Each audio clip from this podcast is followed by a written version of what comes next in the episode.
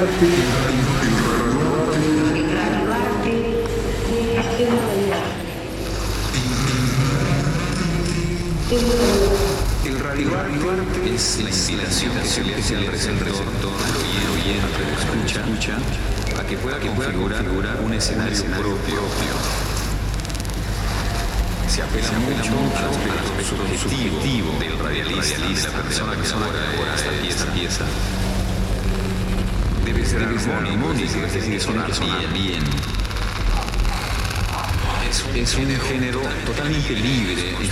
construcción. Es un género totalmente libre en eh, su construcción. Totalmente libre en su construcción.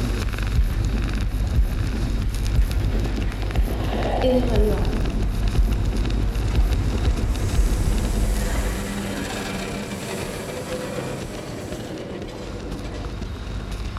Radio art is the invitation that we make to the receiver, the radio listener.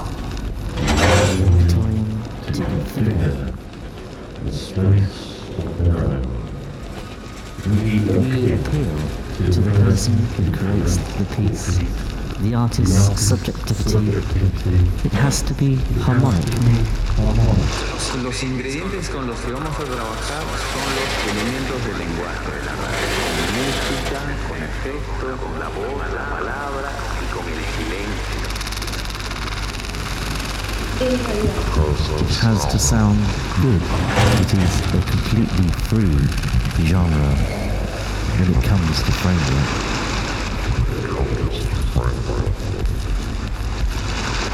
Música, con efectos, con la voz, la palabra this moment, y con el silencio. there is no rigid diagram or structure that allow us to design radio art.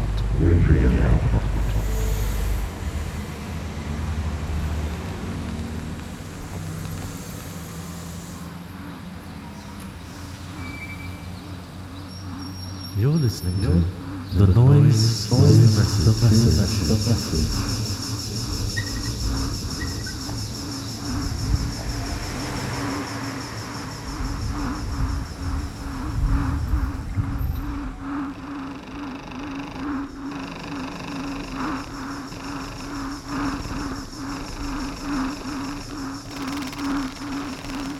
Para una mejor Recomendamos el uso de auriculares.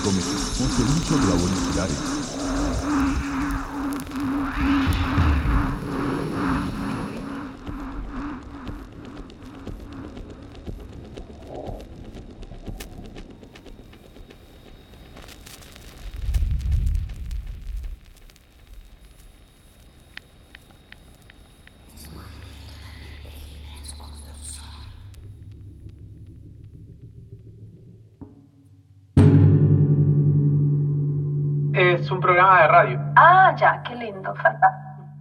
Y fabuloso.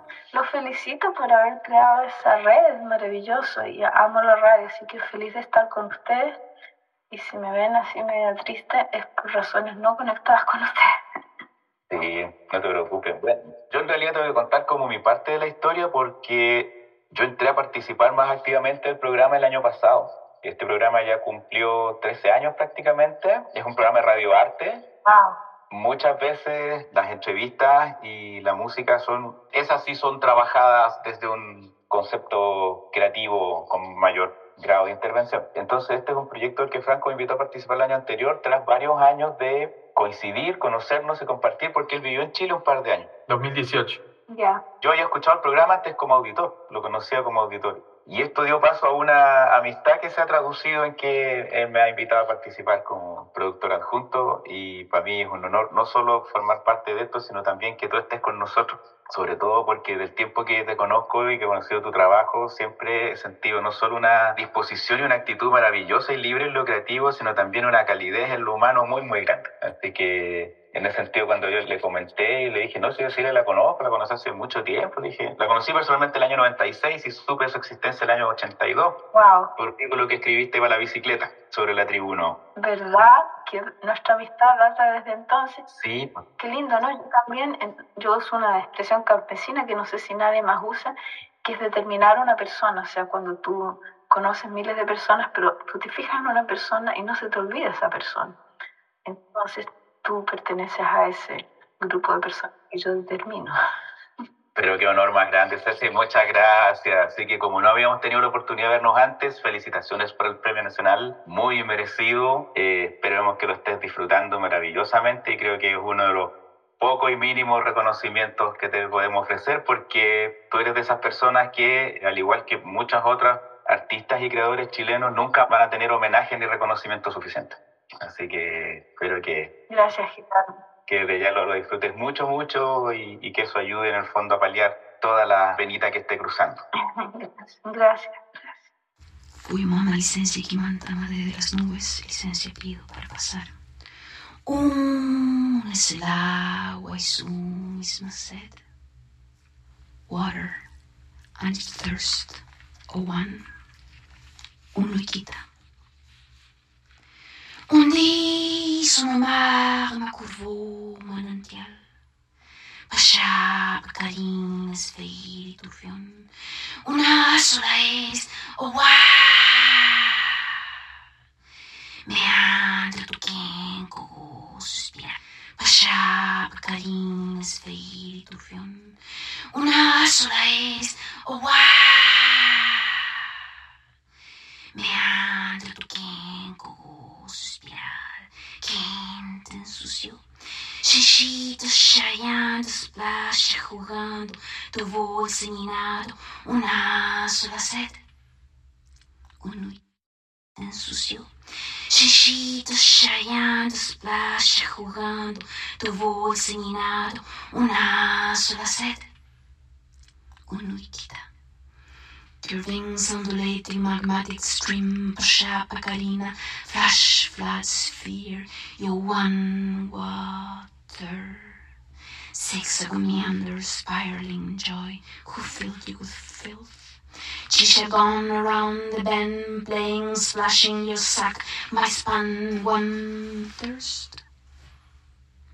Estremezca sed. Azapa fecunda, parina redonda, saca coera mismándose. Fluye tú siempre, anda en tu sangre, fluyéndose, tras en neblina, tu mismo ser. Shiver, you thirst.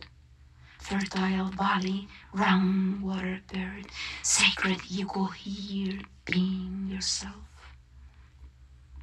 Flow forever, travel through your blood, flowing through yourself, cup in the mist, you, yourself. Neblinilla fibrosa, neblinilla sin pies, fragando, frugando su fertilidad. Cuiden sus llamas, cuiden su lisor. Qué hermoso, qué hermoso, dijo y despertó. Así lo traía de vuelta en visor, así subía brillando en su. Fueguito sagrado, ofrendilla de mis. Foggy little fog, fibrous little fog, foggy centipede, scenting fertility, dancing. We must take care of her flames, take care of her smoothness. How beautiful, how beautiful, she said on a walk. Thus she brought all this back in view. Thus she raised it, shining in its crisscross, sacred little fire, offering of grain. En relación, bueno, a las cosas que he escuchado de usted y sobre todo sus performances, ¿cuál es la importancia que usted empezó a desarrollar entre la voz, la palabra escrita, la palabra hablada y los sonidos? Bueno, te puedo decir que yo he sido instruida por los micrófonos, ¿ya? Y he sido instruida por el público, porque yo tenía, a ver, esto es el año 70, o sea, yo tenía 21 años quizás, la primera vez que hice un performance en público, y fue frente a 5.000 personas en un evento que se llamó el Museo 70, organizado por Nation Tune en Santiago de Chile. Entonces, de pronto, sin ninguna preparación, estaba yo en el escenario junto con un grupo que yo había inventado que se llamaba La Tribu No. Y de pronto me encuentro con el micrófono y me acerco y el micrófono responde instantáneamente a mi respiración. Entonces ahí capté el origen de mi arte, en ese encuentro con el primer micrófono. Entonces respiré así con más intención, hizo como si hubiera llegado al viento. Entonces ahí está uno de mis poemas que es el aliento es el aliado del viento. ¿Ves? Esa es una palabra alma con respecto a la palabra aliento. Aliento y viento, como entreverás, como entretejida. Entonces cuando ya dije la primera palabra, sentí inmediatamente una respuesta en el público. ¡Ah! Como que algo se serenó. Entonces comprendí que mi voz tiene algo que no soy yo adentro de su sonido.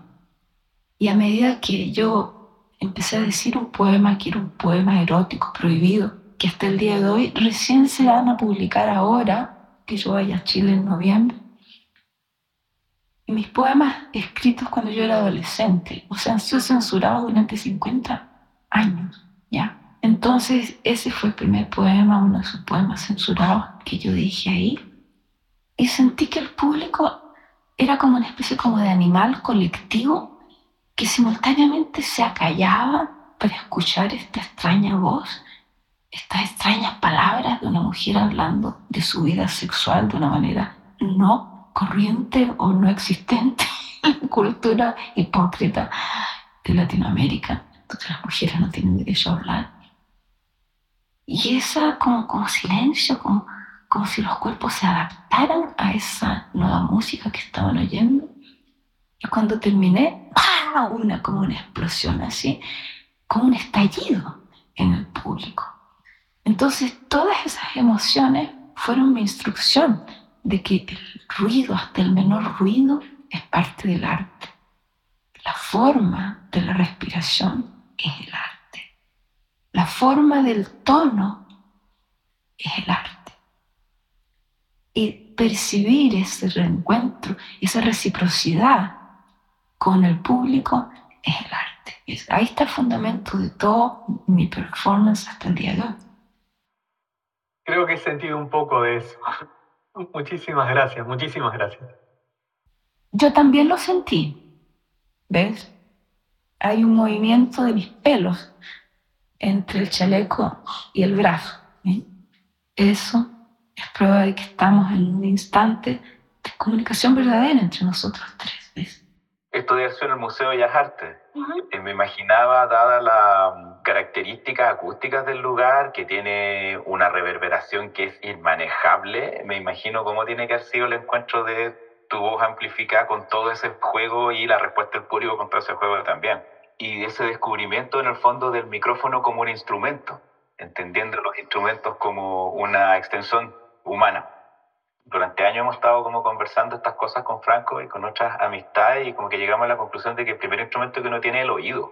Más que las manos aplicadas a algo, es el oído que responde, que dice cosas y a uno le va sugiriendo como maneras en el fondo de expresarse.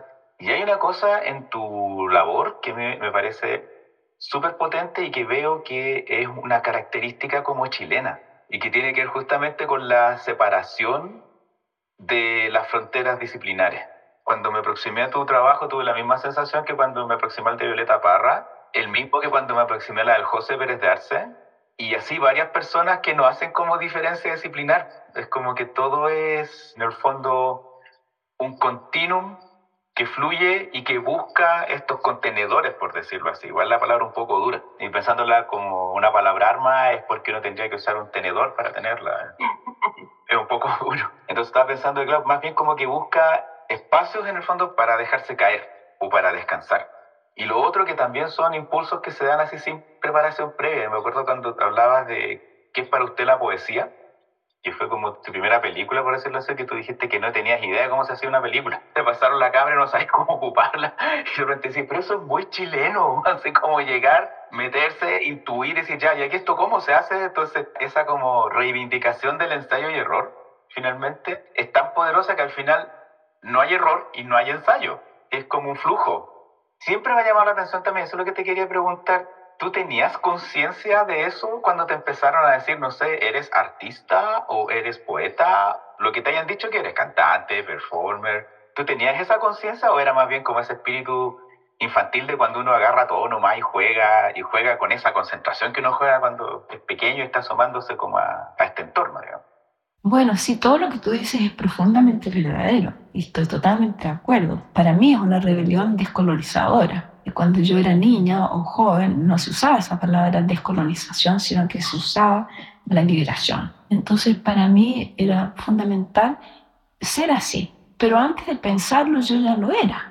Entonces ahí viene tu pregunta, si era un juego infantil o no. Entonces yo creo que sí, efectivamente tiene que haber sido un juego porque esto lo he contado muchas veces, yo crecí en una familia de artistas, intelectuales, escritores, políticos, gente perseguida. Yo crecí en un espacio entre todas las persecuciones, un espacio paradisíaco que se dio en un cierto momento de Chile, más o menos entre los 50 y el año 73, el tiempo del gran crecimiento del movimiento popular, obrero, campesino, estudiantil, una clase media iluminada. O sea, realmente un, un, momento único en la historia de Chile y posiblemente de Latinoamérica y del mundo. ¿no? ¿Cómo era mi experiencia? El primer recuerdo que tengo de escribir es que yo puedo haber tenido 3, 4 años máximo y mi amiga más querida, que era mi prima Teresa, se la llevaron de donde nosotros vivíamos ahí en el campo a vivir a Antofagasta. Entonces yo empecé a escribirle a ella una carta y todavía no sabía escribir. Entonces yo le hablaba a los signos a medida que yo... Entonces yo siempre he pensado que ese hablarle a los signos es como el origen de ese punto intermedio entre la oralidad y la escritura que caracteriza mi obra hasta el día de hoy, ¿no? Pero con respecto de tu pregunta, que cuando supe yo que era artista, no, yo primero supe que era escritora. ¿Y cómo lo supe? Lo supe con un sueño, porque yo tenía nueve años y soñé con un perro.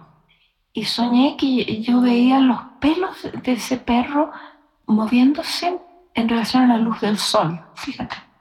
Y entonces vi esa imagen de una hermosura indescriptible y la escribí en la mañana cuando desperté. Y entonces la escribí y todavía me acuerdo, se llamaba Mi adorable perro Barry.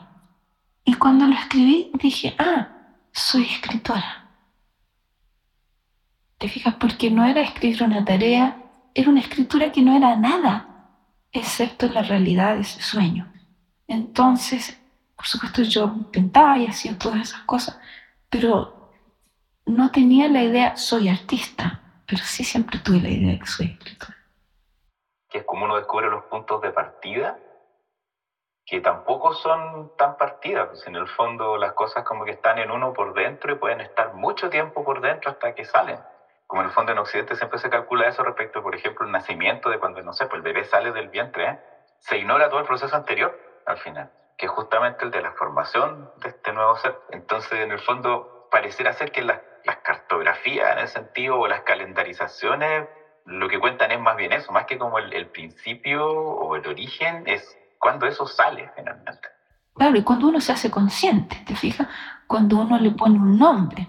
Porque claro, ahora eso que tú dices del universo intrauterino, hay gente estudiando ese universo de percepción que existe al interior del útero durante la época de la gestación. Es maravilloso todos los descubrimientos que están haciendo por ejemplo, el primer sentido que crece, que se desarrolla en el feto es el oído.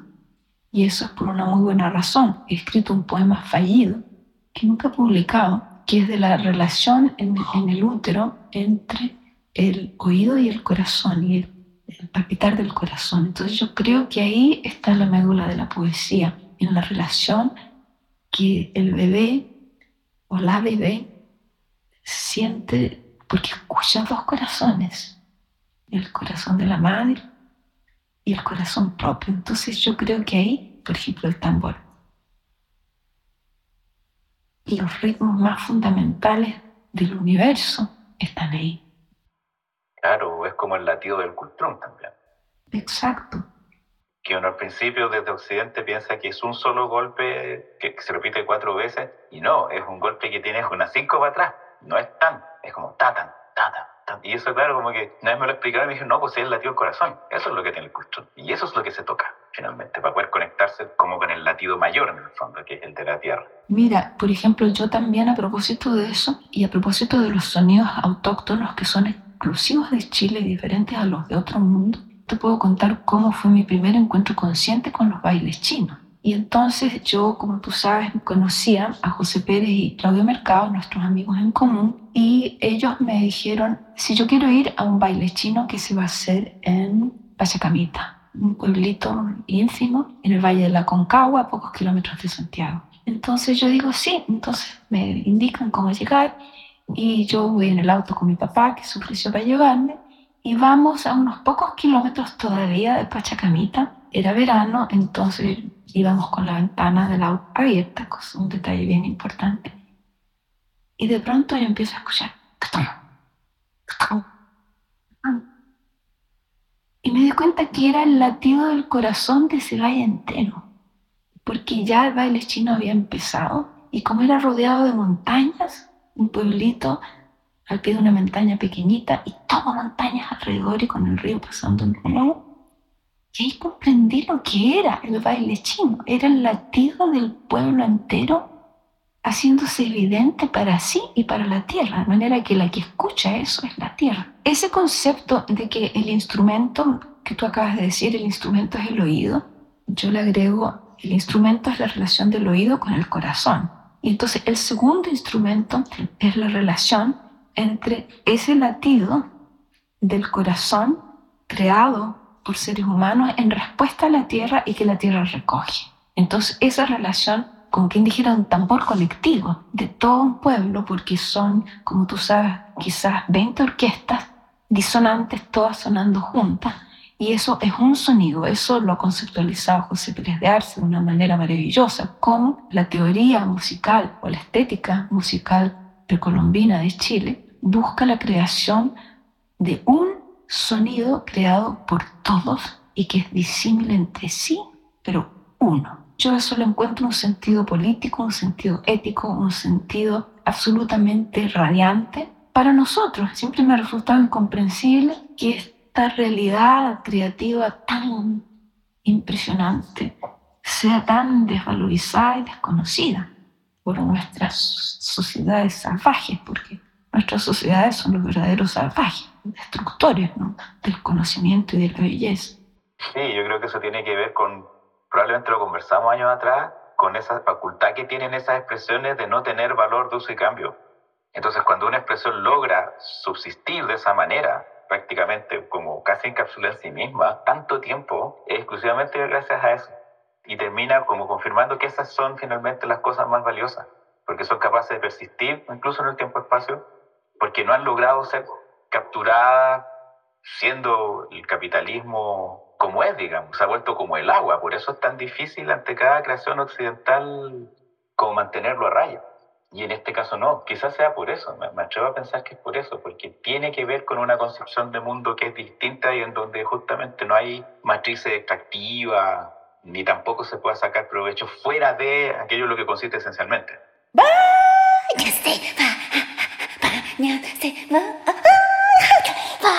안녕하세요. 비루차 비루차 디바 안녕하세요. 디디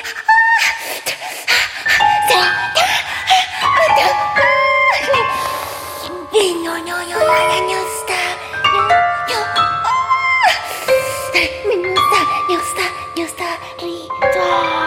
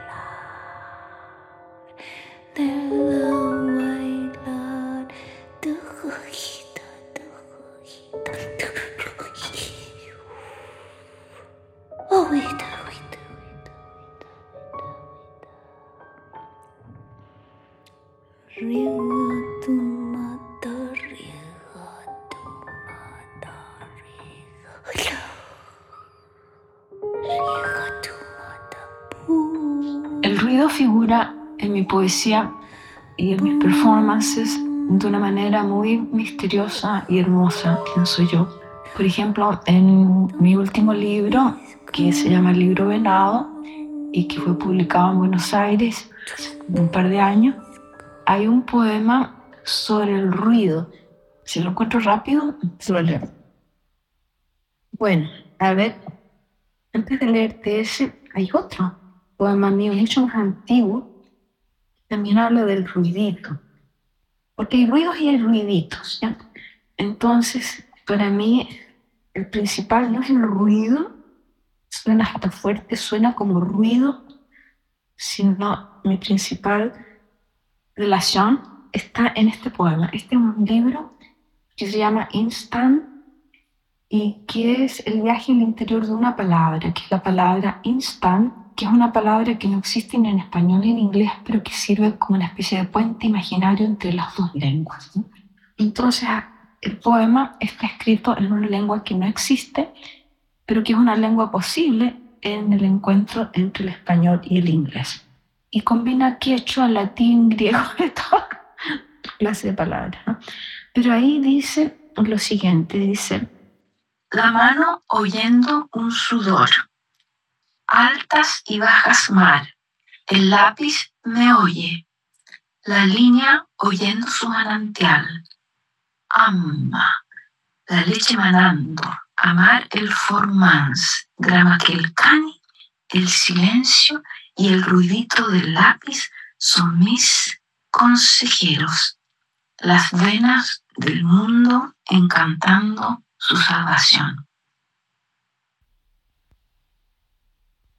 Eso lo escribí, yo creo que a fines de los 90, está publicado del año 2002. Y en este librito, que se llama el libro velado, a ver si lo encuentro, el poema del ruidito, porque este libro está inspirado en, en las culturas del venado, que son las culturas centroamericanas, como las culturas precolombinas tienen una relación con la estética y metafísica del sonido que es deslumbrante. ¿no? Y entonces yo me he pasado años y años estudiando, leyendo, oyendo y... A ver, aquí. Hay en realidad una multitud de poemas sobre el sonido en este libro. Este dice así, cortito dice, estética del ruidito, coronta seca, chamisa, ojo, hoja de choclo, choque y palito. Entonces yo siento que yo fui educada por ese tipo de ruiditos, ¿ves? porque cuando yo vivía como niña en el campo, pasaba sola andando por ahí, en las piedras, entre los bichitos. Y entonces esa atención a los ruiditos ínfimos es como una melodía. Y de hecho he soñado con esa melodía, que cuando uno va caminando hay como unos chasquiditos del pie con la tierra, del pie con el polvo, del pie con la piedra. Y también en la ciudad. Por ejemplo, me acuerdo de cuando me trasladaron a vivir a la ciudad. Entonces yo decía, pero ¿cómo voy a sentir el pavimento a través del zapato? Entonces me iba caminando a la escuela, esto ya en el barrio San Carlos, todo cemento, y yo entonces concentrada en cómo a través de la suela yo tenía que percibir las diferencias de las texturas del pavimento. Entonces me entrenaba para eso, fíjate. Entonces, esa noción de que las texturas sensibles a través del tacto y las texturas sónicas que uno oye están siempre en relación, como jugando entre ellas. Entonces, tú ves que ahí está la formación de la estética que guía a una niña. Entonces, acá hay otro que se trata también de la persecución de las culturas del venado, las culturas del sonido, así como los bailes chinos son perseguidos en Chile por la iglesia. en toda Latinoamérica y en todo el mundo este conocimiento del mundo sensible del tacto y del sonido perseguido. Entonces dice, el cáscaro de un sonido. Dispar pastito, aliento deshecho, matracas, chirridos, silfos bailarines, mitades de calabazas volteadas, lloríos, lamentos, huiro de agua, agonía del agua.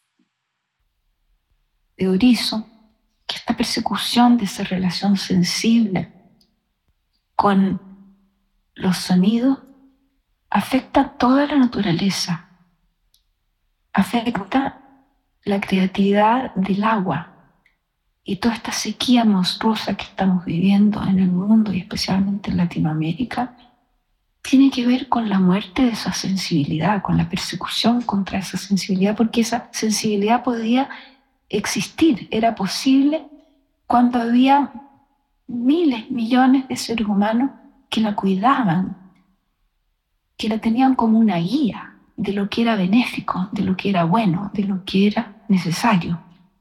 Yo creo que una conversación como esta que nosotros estamos teniendo tiene un valor no solamente ético y estético, sino también de devolvernos el sentido de que en estas cosas de las que estamos hablando hay una guía, una guía que ese antiguo conocimiento, esa vieja costumbre, nos está dando.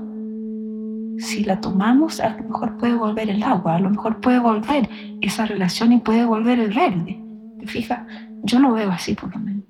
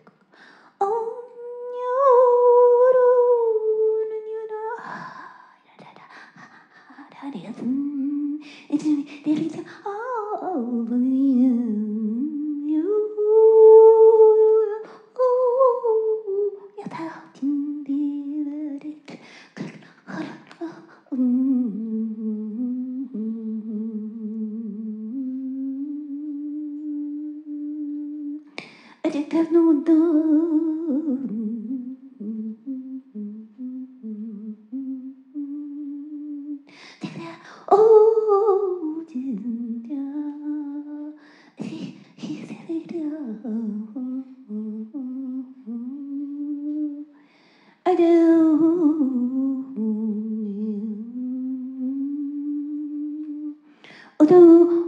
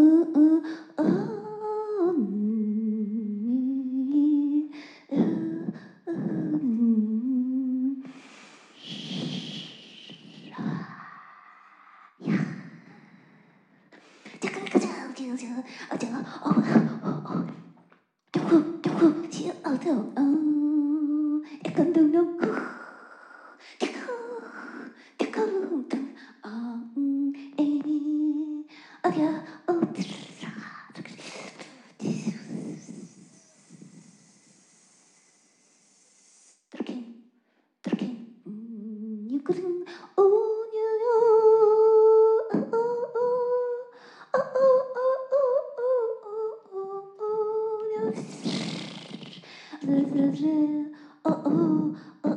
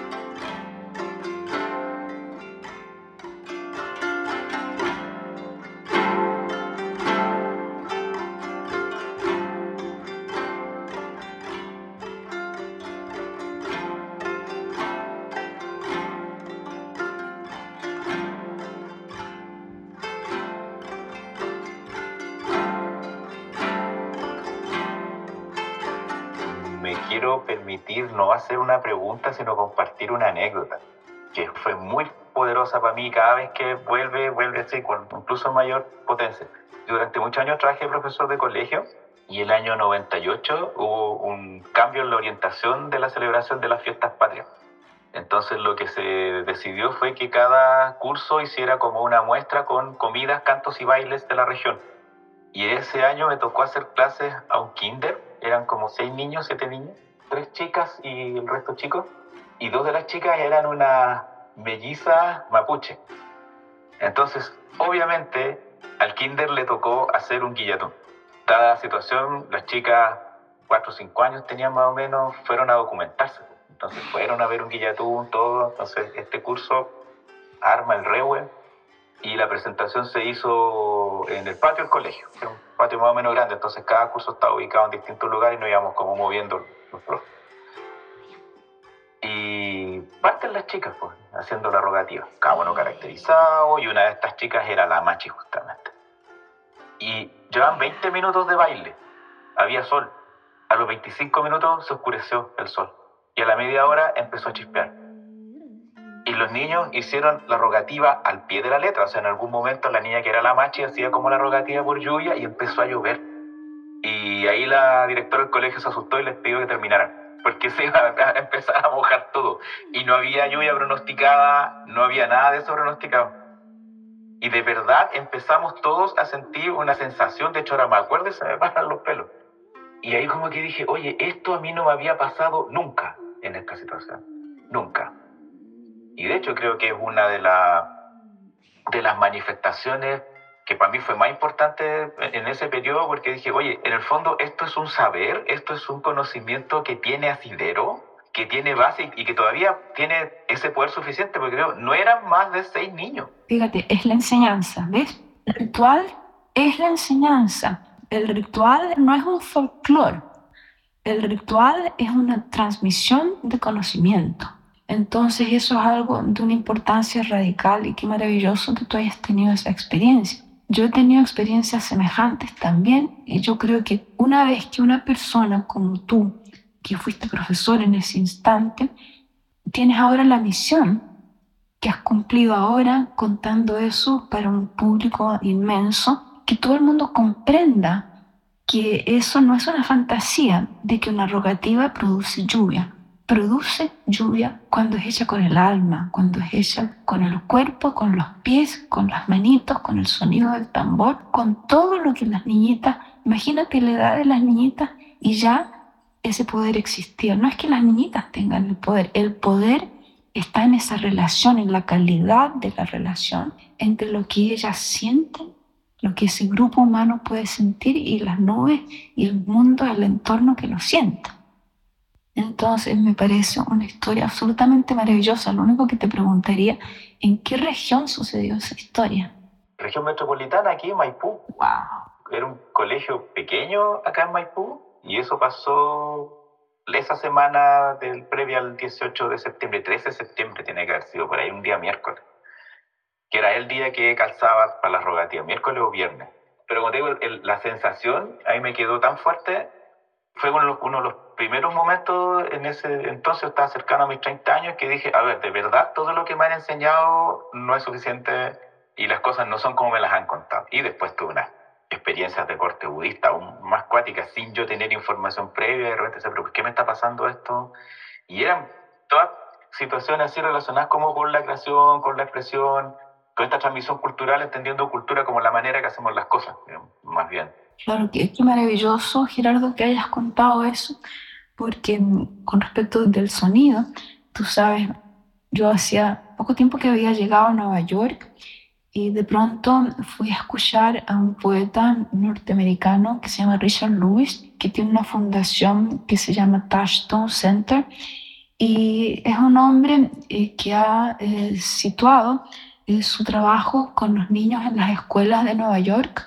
Él dice, los niños son los indígenas del planeta. Mira qué hermoso. Entonces los niños todavía tienen la capacidad de sentir y de decir y de realizar un arte que es fundamental para la humanidad. La obra que ha hecho ese hombre con los niños es indescriptible. Que tú lees esos poemas, son poemas de pequeños sabios que podrían estar en la tradición budista, en la tradición sufi, en la tradición, cualquier tradición chamánica del planeta, y son niñitos de Nueva York. Entonces, eso es una cosa muy maravillosa. Y él me invitó a dar un performance como un seminario para las personas que le entrena en esta forma de trabajo. Y de resultado de esa charla me dio una beca en la que yo podía ir a cualquier lugar del mundo a realizar mi método de no educación. Y yo, que escogí? Escogí ir a Chile, escogí ir a mi escuela, escogí, hubiera podido ir al Tíbet, al África. Pero no, yo quería implantar esto en Chile. ¿bueno? Y entonces así fue como hice mi primer trabajo en Caleu, que finalmente después de que el Ministerio de Educación me puso todas las trabas del universo, después de ya muchas, muchas insistencias y varios años que me hacían volver al año siguiente, volver al año siguiente, fui con Claudio Mercado, Claudio y José Pérez de Arce y el Cutiaste, ¿no? a trabajar en ese pueblito de Cali. Todo esto para decirte que cuando yo llegué a Caleo, la tradición de baile chino hacía 30 años que no se hacía, se había acabado.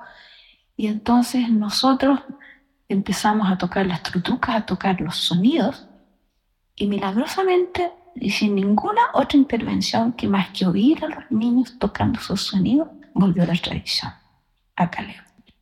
No solamente volvió la tradición, sino volvió la rogativa a la lluvia. Y después de una sequía de siete años, el pueblo entero de Caleu hizo una rogativa, llovió. Esa es como una instancia de recuperación y de restauración en que el sonido causó la recuperación de una relación del pueblo con su sonido y con el agua que fluye o que desaparece.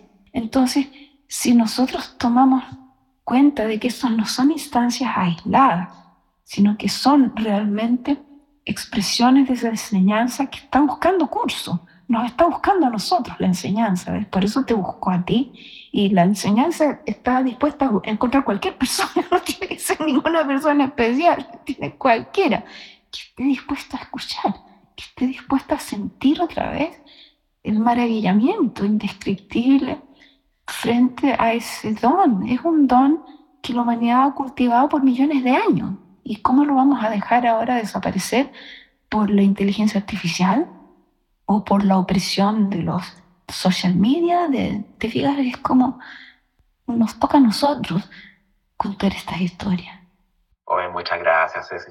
Muchas gracias. De verdad es tan reconfortante ver que esa capacidad de resonar todavía está viva. Me parece súper interesante cómo planteas eso y acabo de recordar algo y quería aprovechar de compartirlo cuando entrevisté al José para mi tesis, que justamente sobre sonido, era mi tesis, era como cómo él trabajó en el fondo estas grabaciones y cómo, cómo armó los samples de una manera que no es como la usual tampoco. Le pregunté por sus primeras experiencias escuchando grabaciones y en un momento me habla de cuando escuchó a los Beatles por primera vez. Y dice, él escuchó Hard Day's Night, o sea que no le causó una impresión especial, estoy citando. Siempre pensé que era un disco más o menos fome, pero de ahí en adelante los Beatles se transformaron en un faro que distorsionó toda la realidad. Muchísimos años después, conversando con Cecilia Vicuña, me preguntó si recordaba la primera vez que escuché a los Beatles y le relaté ese espacio, esa luz, el sonido, los rostros que me acompañaron. Y me dijo que ella le venía preguntando hace años lo mismo y toda la gente parecía recordar con precisión ese momento. Era el inicio de un Pachacuti. ¿Qué te pasó la primera vez que escuchaste a los Beatles? Y no sé si supiste que eh, la semana pasada salió un tema de los Beatles nuevo, en donde usaron inteligencia artificial para limpiar la voz de Lennon y separarla del piano que él había grabado, y tocaron los otros dos y agregaron un montón de cosas de discos anteriores. O sea. Y más encima hacen un video en donde los ponen los cuatro juntos. O sea. De nuevo. ¿Qué piensas de Los Beatles fake. Los Beatles así, hechos por chat, ¿no? Claro, así. Sí, sí, una cosa así. Bueno, mándame el link porque lo voy a tener que escuchar, ¿no?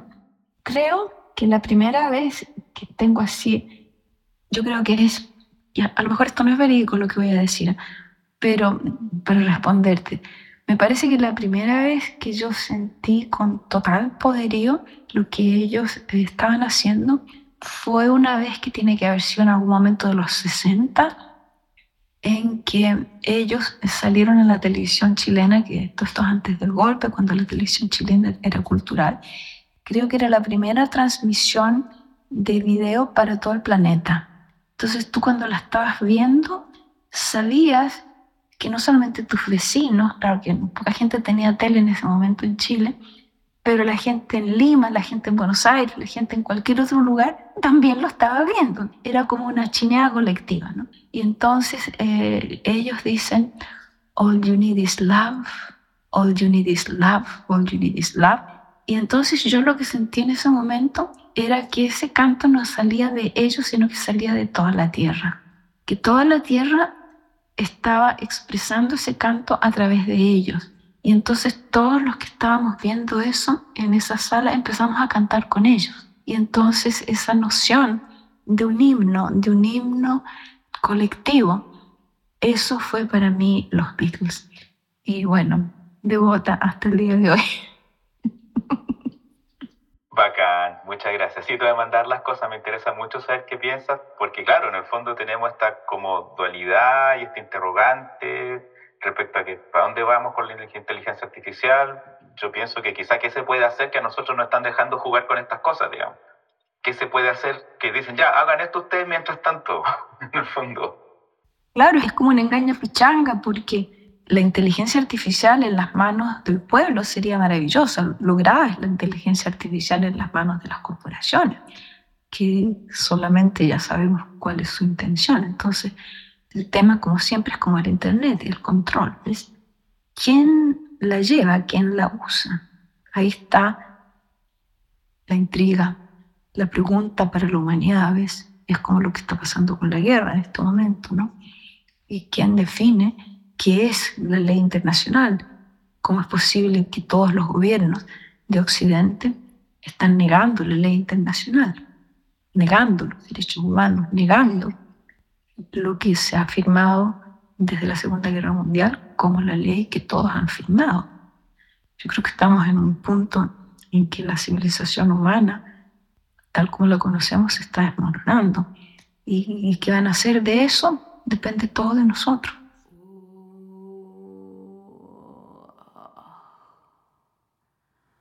Oh.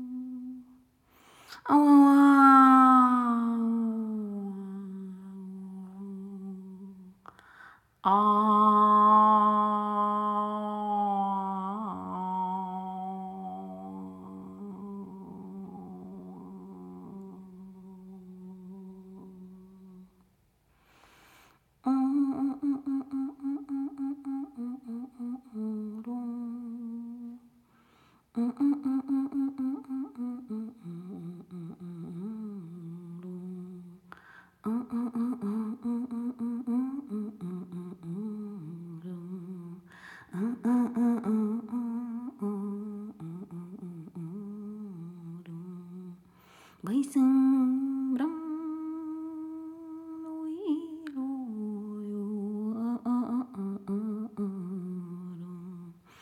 zâmbrăm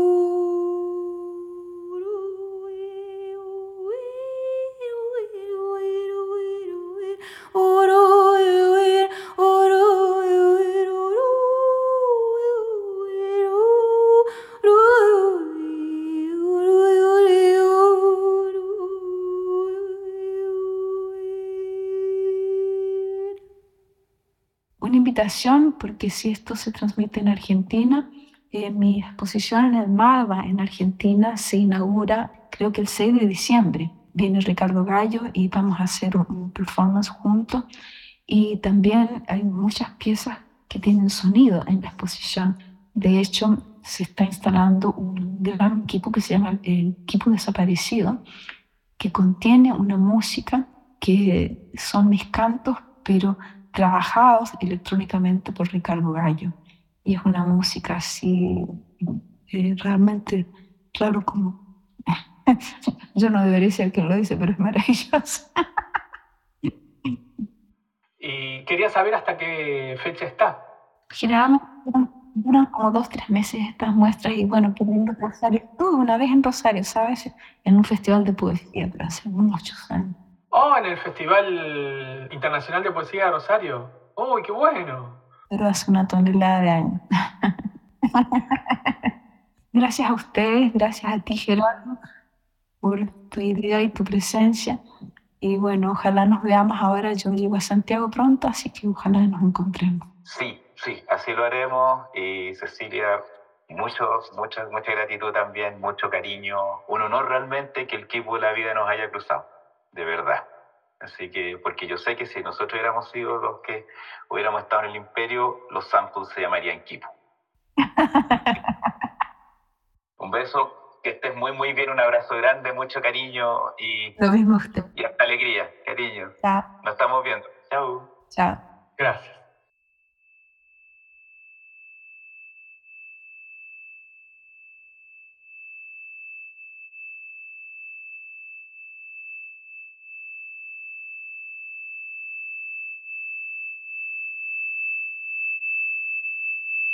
El Es el mensaje.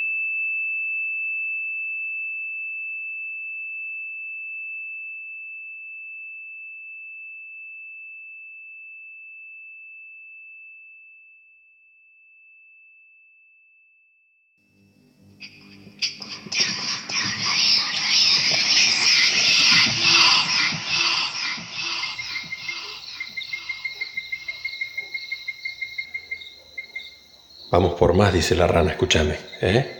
Esto recién empieza.